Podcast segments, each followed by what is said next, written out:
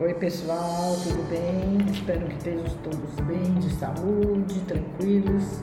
Então hoje eu queria falar sobre o quarto das crianças, que eu já falei do casal e agora eu queria falar dos filhos. Então, os quartos dos filhos é mais ou menos parecido com o quarto de casal. Quer dizer, não pode ter bagunça, tem que ser tudo super bem organizado, tem que ter lugar para os brinquedos, criança tem que ter sua cama. O ideal não é ter beliche no quarto. Agora, o quarto é pequeno, vocês cama, que é aquela caminha que tem a caminha embaixo. Porque é muito complicado o beliche, porque a pessoa, para a energia da criança, é péssima. A criança que dorme em cima fica muito insegura e a que dorme embaixo fica oprimida. Então, não é bom. Tá? O Feng Shui não aconselha ter beliche no quarto. Outra coisa, tem que ter uma área para você andar no quarto, para lá e para cá. Não pode ter muitas coisas, tem que ter cama.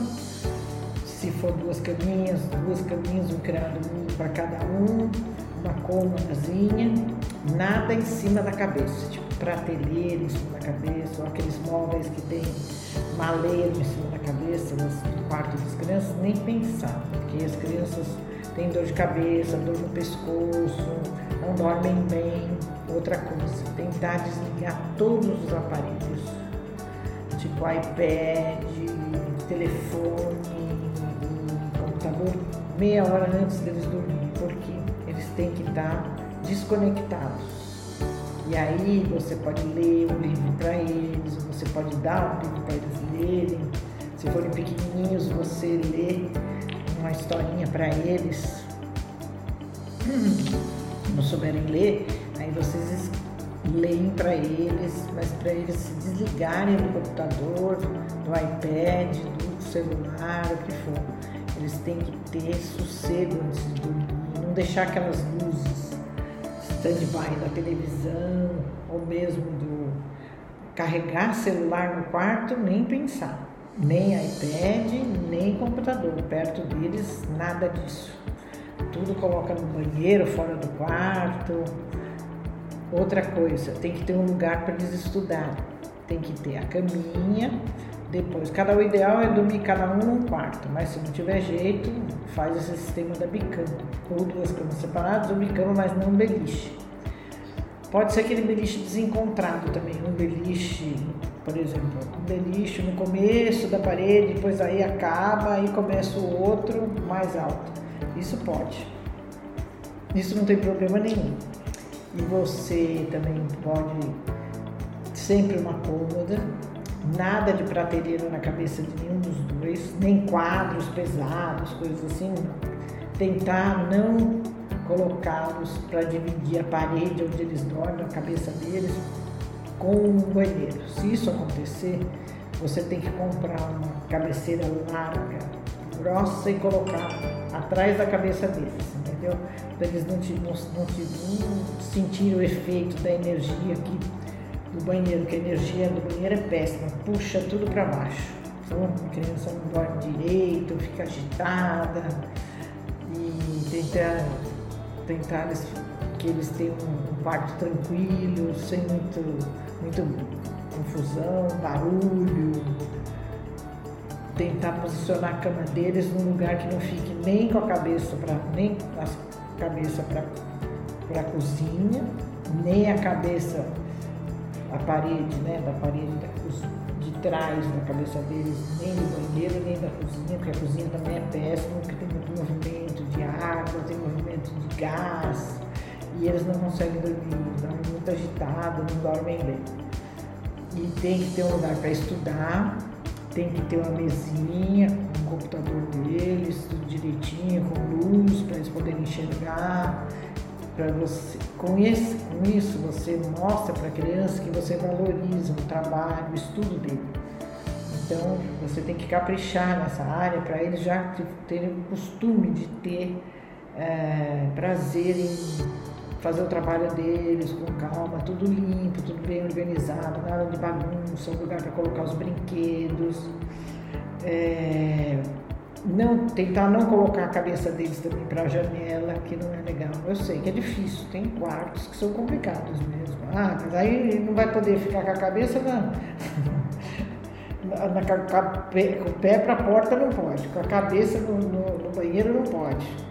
É, como é que vão fazer? Não pode beliche, não sei o quê. Então, quando for assim, vocês reforçam a cabeceira, faz uma, uma cabeceira bem grossa para não pegar essas interferências do banheiro, da água, que é péssimo. É, puxa toda a energia da criança, a criança não dorme bem.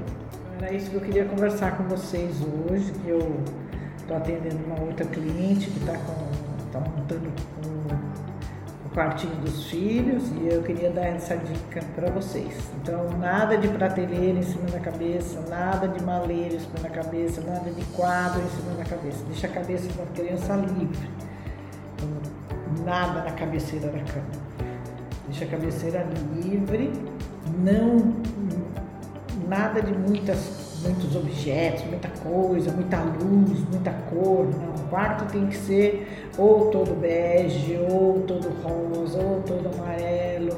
Azul deprime, então não pode pôr muito azul.